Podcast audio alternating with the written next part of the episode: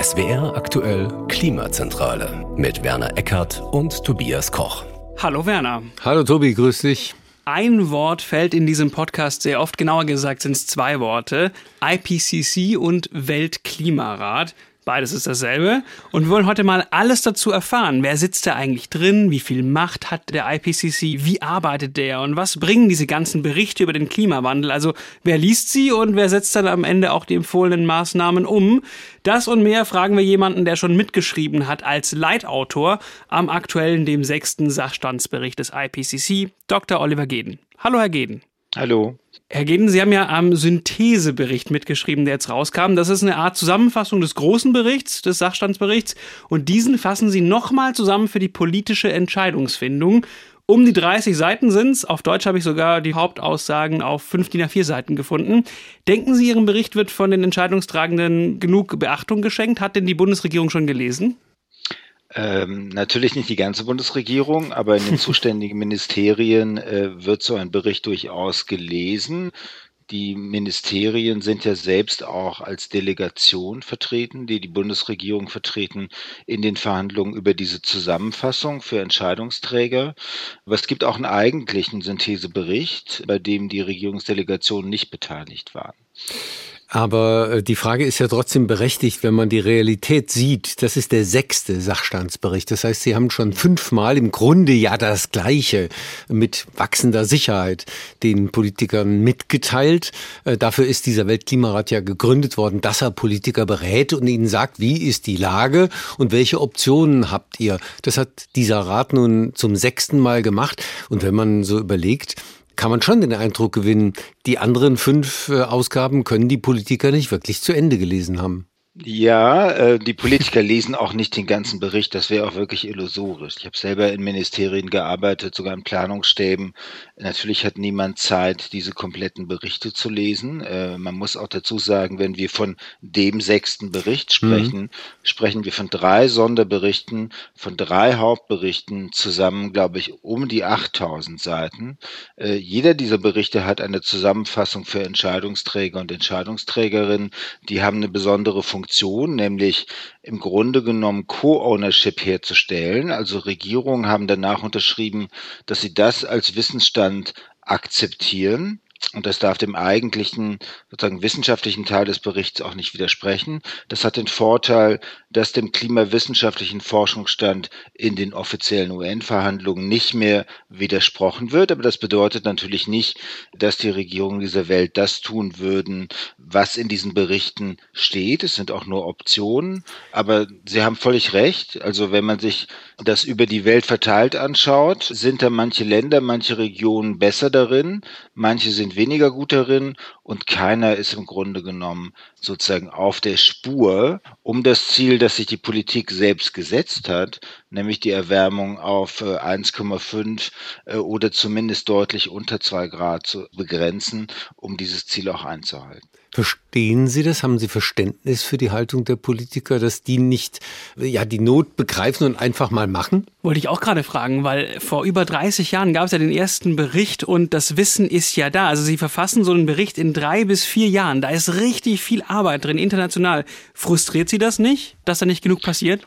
Nö, eigentlich frustriert mich das nicht. Ich meine, es ist natürlich politisch äh, unschön, aber als Sozialwissenschaftler kann ich ja erklären, warum Politik mit diesem Wissen so umgeht äh, und warum Politik andere Prioritäten setzt und auch verschiedene Felder miteinander in Verbindung zu bringen versucht und warum Politik auch häufig mehr verspricht, äh, als sie halten kann oder als sie zu halten gewillt ist. Natürlich gibt es darin frustrierende Elemente, aber man kann es erklären. Und äh, anders als viele naturwissenschaftliche Kollegen Kolleginnen bin ich auch von diesen Verhandlungen mit den Regierungen oder den Regierungen untereinander über diese Zusammenfassung nicht sonderlich verblüfft oder gar empört, kann ich nachvollziehen, weil das, was dort verhandelt wird, später in den offiziellen UN-Klimaverhandlungen auch Gewicht bekommt.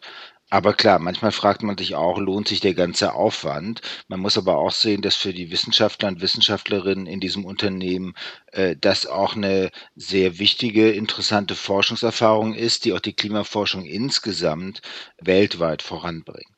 Ist das auch der Grund, warum es den IPCC weitergeben muss? Weil, also das Wissen ist ja bisher da, es hapert an der Umsetzung, aber geht es um die Wissenschaft auch? Ja, es geht stark um die Wissenschaft. Also diese Reports äh, machen ja keine eigene Forschung, die fassen den Forschungsstand zusammen und bei umstrittenen Teilfeldern markieren sie auch, was der wissenschaftliche Konsens ist, wo es noch Forschungslücken gibt. Das sind viele Themen, die dann später in den Zusammenfassungen für Entscheidungsträger gar nicht auftauchen. Es gibt auch im Hintergrund riesige Forschungsinfrastrukturen, die sehr stark von den Themen des IPCC getrieben sind. Also so, es sind beide Seiten dort, Wissenschaftler, Wissenschaftlerinnen, Regierung, weil IPCC äh, steht für Intergovernmental. Es ist ein zwischenstaatlicher Ausschuss und die Wissenschaftler und Wissenschaftlerinnen sind Teil davon. Aber ja, es wird den IPCC auch weiterhin geben. Er wird auch weiterhin wichtig sein. Ich will jetzt nicht so weit zu gehen zu sagen, es werden selten internationale Organisationen abgeschafft, aber in der Tat ist das selten so.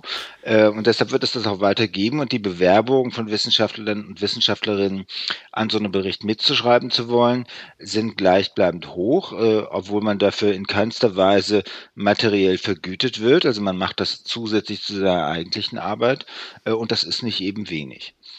Oh, das ist interessant für mich. Da muss ich mal kurz einhaken, denn ich war neulich beim Orthopäden und der hat zu mir gesagt, ach, das sind ja alles nur Klimawissenschaftler. Klar sind die kritisch, die malen den Teufel an die Wand. Die sind ja quasi eine Lobbyvereinigung fürs Klima und doch nicht neutral, weil Klima ist ja auch deren Job, die verdienen damit Geld. Ja, also die, die verdienen damit Geld, aber wäre schon sehr zynisch anzunehmen, dass Klimawissenschaftler und Wissenschaftlerinnen weltweit ein Problem erfinden, äh, um dann weiterhin damit Geld zu verdienen. Weil das ist jetzt die Zuspitzung dessen, äh, was Sie zitiert haben. Vielleicht haben Sie sich ja. auch ausgedacht, aber diese Vorwürfe ähm, hat es Tatsächlich nicht, gegeben. hat er wirklich gesagt so. Hm? Hat er tatsächlich gesagt. Ja, richtig. Ähm, ich war so überrascht, Nein. ich hatte nicht direkt eine Antwort. Normalerweise rede ich echt viel und schnell, aber da war ich ein bisschen baff. Ja, man ist erstaunt, äh, dass man das heute noch hört. Äh, und wir sind ja eigentlich auch nicht mehr in der Zeit, in der das Grundwissen darüber, wie sich das Klima verändert, bestritten wird. Das war vor zehn Jahren oder vor 20 Jahren noch anders. Und da war es in der Tat auch wichtig, äh, dass die Klimawissenschaft selbst, also die Klimaphysik, Fortschritte gemacht hat. Und heute ist äh, völlig unumstritten, dass der menschliche Einfluss auf das Klimageschehen für die Erwärmung, die wir beobachten können, 1,1 äh, Grad seit der vorindustriellen Zeit, auf den Menschen zurückgeht. Es gibt trotzdem natürliche Schwankungen, die werden da herausgerechnet.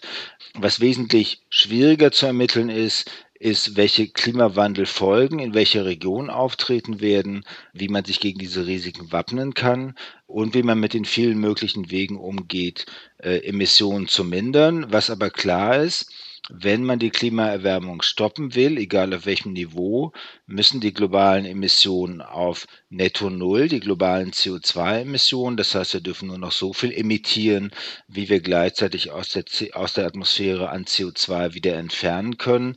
Das ist die Aufgabe und an so einem Ziel können Sie auch erkennen, äh, dass Klimaforschung durchaus politische Erfolge hat, weil dieses Netto-Null-Ziel oder Emissionsneutralitätsziel finden Sie heute im deutschen Klimaschutzgesetz, finden Sie in der EU, finden Sie in vielen anderen Ländern, aber mit der Umsetzung hapert es natürlich noch. Sie haben eben deutlich gemacht, wie breit da der Ansatz ist, eben mhm. nicht nur Klimaphysik, sondern ganz viele äh, andere Dinge. Vielleicht geben Sie einen kurzen Einblick, wie funktioniert das bei dem IPCC? Wie kommt man als Wissenschaftler überhaupt da rein? Wie sind Sie da reingekommen? Und welche Art von Wissenschaftlern? Sind es tatsächlich nur Hardcore-Klimaphysiker? Nein, sind es nicht, aber wer ist da sonst noch drin? Also man hat grundsätzlich äh, drei Stränge. Man, man, nennt die Arbeitsgruppen, was, was fast ein bisschen zu niedlich klingt für die Größe dieser sogenannten Arbeitsgruppen. Äh, die erste macht eben die physikalischen Grundlagen, äh, die zweite Risiken, Klimawandel, Folgen und die Möglichkeiten des Umgangs damit. Die dritte äh, Arbeitsgruppe beschäftigt sich äh, mit Klimaschutz. In all diesen Arbeitsgruppen gibt es circa 250 bis 300 ausgewählte Autorinnen und Autoren. Äh, es gibt äh, einzelne Kapitel, äh, für die es Prozesse gibt. Welche Kapitel will man eigentlich pro Arbeitsgruppenbericht? Das wird mit den Regierungen ausgehandelt. Mhm. Es gibt auch immer ein paar Bullet Points, was da ungefähr drinstehen also soll. Also Knackpunkte, aber, ja. Mhm. Knackpunkte, aber dann hört der Regierungseinfluss an dieser Stelle auch auf. Und dann bewirbt man sich einfach. Sobald diese Kapitel feststehen, sagt man, ähm, hat man, glaube ich, drei Optionen, die man nennen kann kann und sagt, ich könnte mir vorstellen, in diesem oder jenem Kapitel in dieser oder jener Funktion äh, zu arbeiten. Es gibt in jedem Land äh, eine Koordinierungsstelle, die diese Bewerbung manchmal vorauswählt oder prüft, aber auf jeden Fall dann weitergibt an die entsprechende Koordination einer Arbeitsgruppe. Diese Arbeitsgruppen haben Vorsitzende, die sind vorher gewählt worden. Da gibt es durchaus auch Wahlkämpfe für diese Position. Und äh, dann wird man für ein Kapitel ausgewählt und dann muss man zusammen mit seinen internationalen Kollegen und Kolleginnen ausarbeiten, wie man das gestalten will, wie sich das zu anderen Kapiteln im Arbeitsgruppenbericht verhält, wie es sich zu anderen Arbeitsgruppenberichten verhält. Äh, also sehr viel Koordination mhm. innerhalb. Und dann gibt es mehrere Entwürfe, Textentwürfe, zu denen es jeweils wiederum äh, Experten und Expertinnen Kommentare gibt, auch Regierungskommentare, die sie alle schriftlich beantworten müssen, äh, was sie damit gemacht haben. Und äh, so entsteht mit der Zeit äh, über mehrere Jahre hinweg erstmal der Hauptbericht und an einem bestimmten Punkt beginnt man in dem Hauptbericht eine Zusammenfassung für politische Entscheidungsträger zu schreiben, auch in mehreren Entwürfen, parallel zum eigentlichen Bericht. Und über diesen finalen Entwurf, äh, Floor Draft genannt, mhm. wird dann am Schluss bei einem Abschlussplenum, das in der Regel eine Woche dauert, virtuell dauern sie länger, zum Teil zwei Wochen, mit den Regierungen Satz für Satz verhandelt unter der Maßgabe, dass diese Zusammenfassung dem eigentlichen wissenschaftlichen Teil des Berichts nicht widersprechen darf. Also da wird nicht alles wieder komplett auf den Prüfstand mhm. gestellt oder Regierungen können fordern, was sie wollen. Sie müssen dann sozusagen immer auf Grundlage äh, des bereits fertiggestellten und ihnen zur Verfügung gestellten Berichts argumentieren, dass Dinge auf die eine oder andere Weise formuliert werden sollen. Und in diesen Verhandlungen zeichnen sich auch schnell dann immer Konstellationen ab, die wir auch aus den UN-Klimaverhandlungen kennen, weil Wissen schon auch Handlungsfolgen hat, mögliche Handlungen einschränkt oder die Legitimität bestimmter Handlungen. Und da geht es ganz oft um Fossil Fuel Phase-out, also um sozusagen den Ausstieg aus fossilen Energieträgern. Manche Länder mögen bestimmte äh, Energieträger oder Klimaschutzoptionen, andere mögen sie wiederum nicht. Bestimmte Wenn du ein Gasfeld hast, dann würdest du es gerne nutzen, genau. Ja. Genau, dann sagst du gerne, ja. ja, das Gasfeld mag für das Klima problematisch sein, aber es ist immer noch besser als Kohle Ganz und genau. außerdem genau wenn wir Carbon Capture and Storage nutzen, also es schaffen, das CO2 abzuscheiden und zu speichern, dann ist doch dieses Gasfeld gar nicht so problematisch. Ja. Und andere mögen Erneuerbare oder sie mögen auch nur bestimmte Erneuerbare. Aber am Ende äh, ist es dann noch relativ ausbalanciert, aber der Verhandlungsprozess selbst äh, kann zu, anstrengend Wie auf dem Bazar ein bisschen. Mhm. Ja, aber danke für den tiefen Einblick. Das war ja äh, recht interessant, ja. Super, ja. Ich hätte mir das nicht so vorgestellt. Ja. So kontrovers dann diskutiert schon an der Stelle. Ja, aber also sagen wir mal so, die Regierungsdelegationen versuchen natürlich das ihnen Mögliche. Das ist nicht so viel anders als in anderen diplomatischen Verhandlungen mhm. Äh, zu anderen Themen. Äh, allerdings legen hier Wissenschaftler und Wissenschaftlerinnen mhm. den Text vor und die mögen oft enttäuscht sein über vielleicht auch diese Summary, das ausbleibende Handeln oder das nicht konsequente Handeln, aber wenn man sich mit Kollegen und Kolleginnen unterhält, die zu anderen Themen arbeiten, dann sind die doch erstaunt, welche starke Rolle Wissenschaft in der Klimapolitik spielt. Und ich glaube, es geht auch gar nicht an. Es sind auch manchmal erstaunt, dass die Politik sich bereits um ein Problem kümmert, das sich noch gar nicht voll entfaltet hat, äh, weil es ist eigentlich auch eher ungewöhnlich. Hm. Das ist bei Klimawandel notwendig. Das wäre auch bei Biodiversität notwendig. Äh, aber wenn man es mit anderen Feldern vergleicht, ist es eigentlich erstaunlich, dass die Politik sich darum schon kümmert. Einen Punkt vielleicht noch, weil das immer wieder ja äh, behauptet wird, der Weltklimarat äh, selektioniere sozusagen die Wissenschaftler so, dass sowieso nur Mainstream dabei zum Tragen komme. Sie haben das kurz angesprochen. Jeder kann sich ja sozusagen akkreditieren als einer, der Einwände erheben kann oder, oder eigene äh, Daten vorlegen kann. Und davon haben ja auch in der Vergangenheit durchaus skeptische äh, Wissenschaftler Gebrauch gemacht. Die Frage ist allerdings, ob das dann wissenschaftlich Bestand hat, wenn die Autoren dann über diese Texte auch drüber gehen. Aber grundsätzlich hat jeder die Option, an einem solchen Bericht mitzuwirken.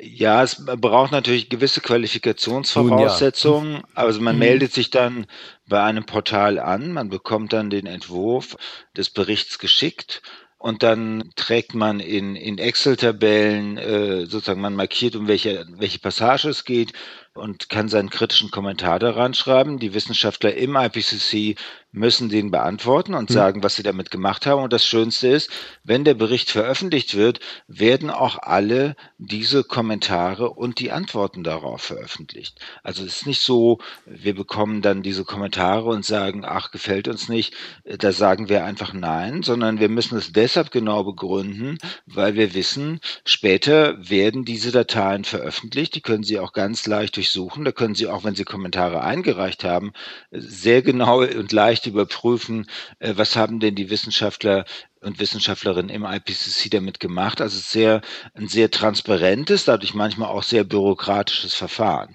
Und die Frage, wer berufen wird oder wer nicht hm. berufen wird, äh, hängt natürlich mit der wissenschaftlichen Reputation zusammen. Und da Sie das am Anfang auch gefragt haben, vor allen Dingen in den Berichten zu Risiken und dem Umgang damit und natürlich in dem Bericht zum Klimaschutz hat die Rolle der Sozialwissenschaften mit der Zeit äh, immer weiter zugenommen, weil es ja darum geht, wie Gesellschaften mit dieser Problematik und mit der Lösung dieser Problematik umgehen. Jetzt springen wir mal zu heute, zum Synthesebericht, der jetzt rauskam. Was würden Sie denn sagen, und Sie kennen ihn wahrscheinlich am besten von uns dreien, was ist die zentralste oder eine zentrale Aussage? Ich glaube, eine zentrale Aussage ist aus meiner Sicht, dass wir die Schwelle von 1,5 Grad in den 2030er Jahren wahrscheinlich überschreiten werden und wahrscheinlich auch unabhängig davon, was wir bis dahin tun. Äh, das ist ein häufiges Missverständnis.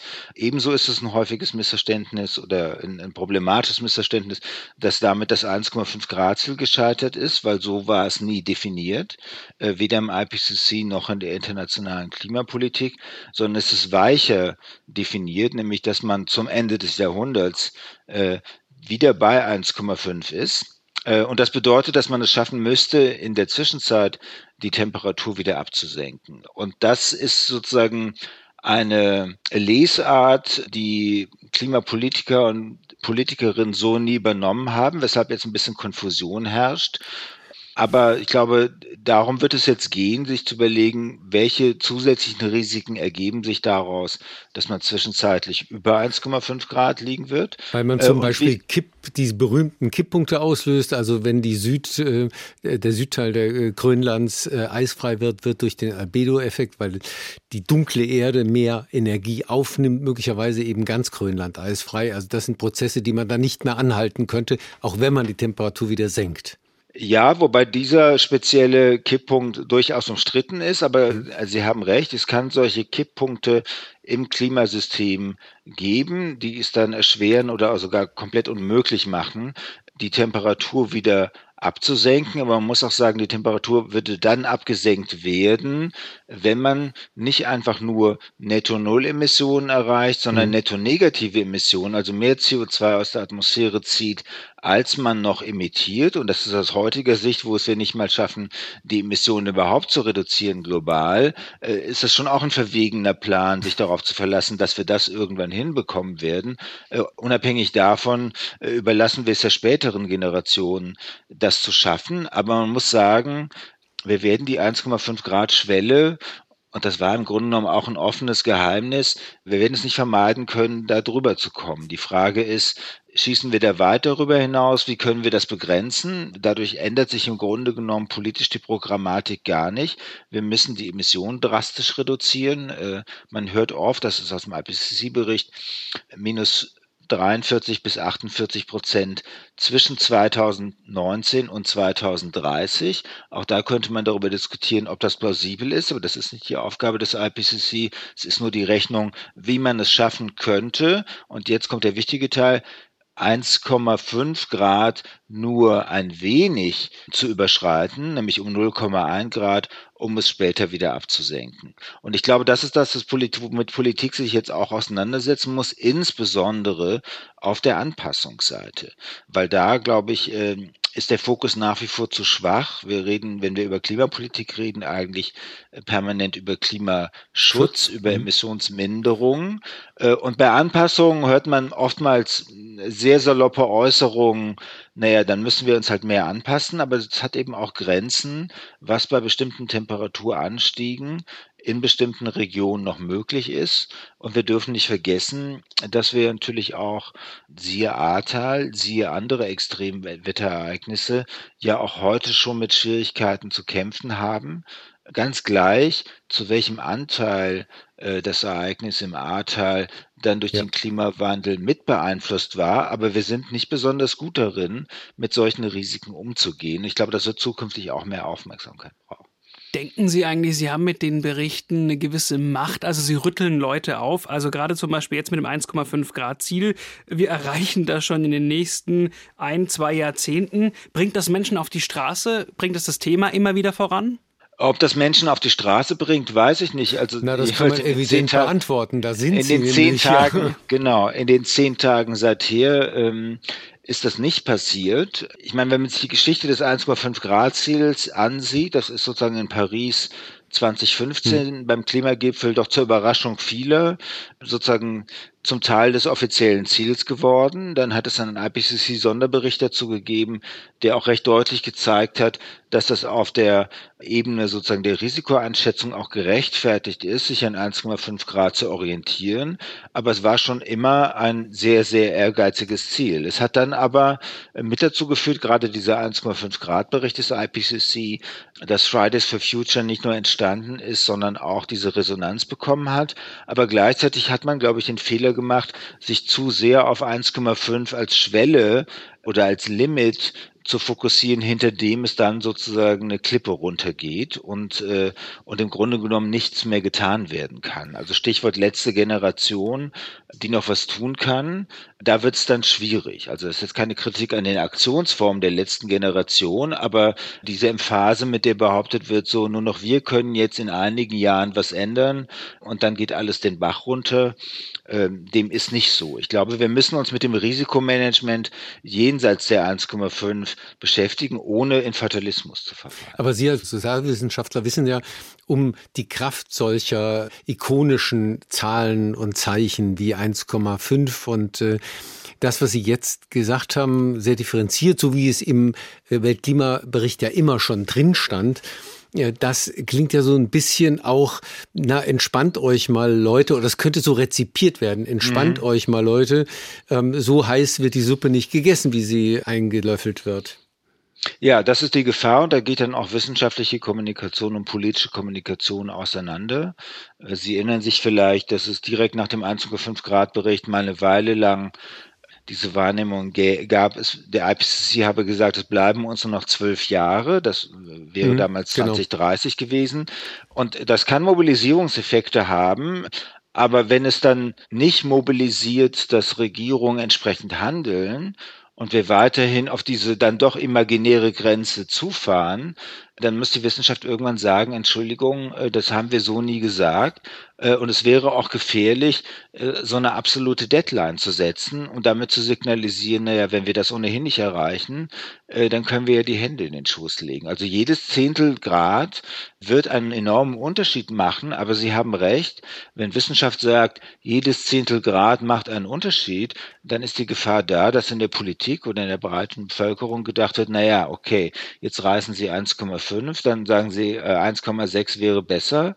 Aber wenn wir 1,6 reißen, dann wird es plötzlich heißen, äh, dann versuchen wir halt 1,7. Also das kann auch zu Beliebigkeit führen, ist aber nicht meine Aufgabe als Wissenschaftler, mir jetzt genau zu überlegen, wie man das in Deutschland politisch kommuniziert oder in der EU, obwohl ich das eine wichtige Frage finde. Oder ich bin ja auch nicht als Kommunikationsexperte äh, in den IPCC ja. sozusagen aufgenommen worden. Problematischer fände ich, und das hat es durchaus beim 1,5 Grad Ziel auch gegeben, dass Wissenschaftlerinnen und Wissenschaftler denken, ich kann jetzt nicht so ganz offen darüber sprechen, was wohl das wahrscheinliche äh, Trajectory ist, die hm. wahrscheinliche Entwicklung, weil Gesellschaft ist nicht darauf vorbereitet und das könnte zu Fatalismus führen, ist auch nicht unsere Aufgabe. Unsere Aufgabe ist eben, die Dinge so darzustellen, wie sie nach dem besten Stand der Wissenschaft darzustellen sind. Und der Synthesebericht, das muss man jetzt auch sagen, synthetisiert das Wissen aus den vorangegangenen Berichten, schließt diesen Zyklus ab und reagiert natürlich auch darauf, wie auf die eigentlichen Hauptberichte, ich sag mal, reagiert wurde oder auch nicht reagiert wurde. Die Sache mit dem 1,5 Grad Ziel beziehungsweise der Schwelle stand auch in den vorherigen Berichten schon, ist von der Politik, obwohl die eigenen Regierungsdelegationen das mitverhandelt haben, nicht wirklich aufgenommen worden, weshalb es jetzt nochmal stärker konturiert wurde. Super spannende Einblicke, oder? Ja, ähm, ganz prima. Man, man sieht, wie äh, wissenschaftlich und gleichzeitig politisch dieses Papier ist. Ähm, seine Wirkung werden wir zunächst beurteilen können im kommenden Dezember, wenn bei der nächsten UN-Klimakonferenz das jetzt die aktuelle Währung sozusagen ist für die Politiker, da werden sie sich dran orientieren müssen, wenn sie ein Update machen. Wo stehen wir eigentlich beim Klimaschutz? Der steht an in diesem Herbst und ähm, da werden wir sehen, wie mächtig der Bericht des IPCC wirkt. Genau, wir schauen weiter drauf, Werner. Und für Sie, Herr Dr. Geden, vielen herzlichen Dank. Ja, danke für die Einladung und schönen Tag noch. Bis danke. bald mal. Tschüss. Ciao.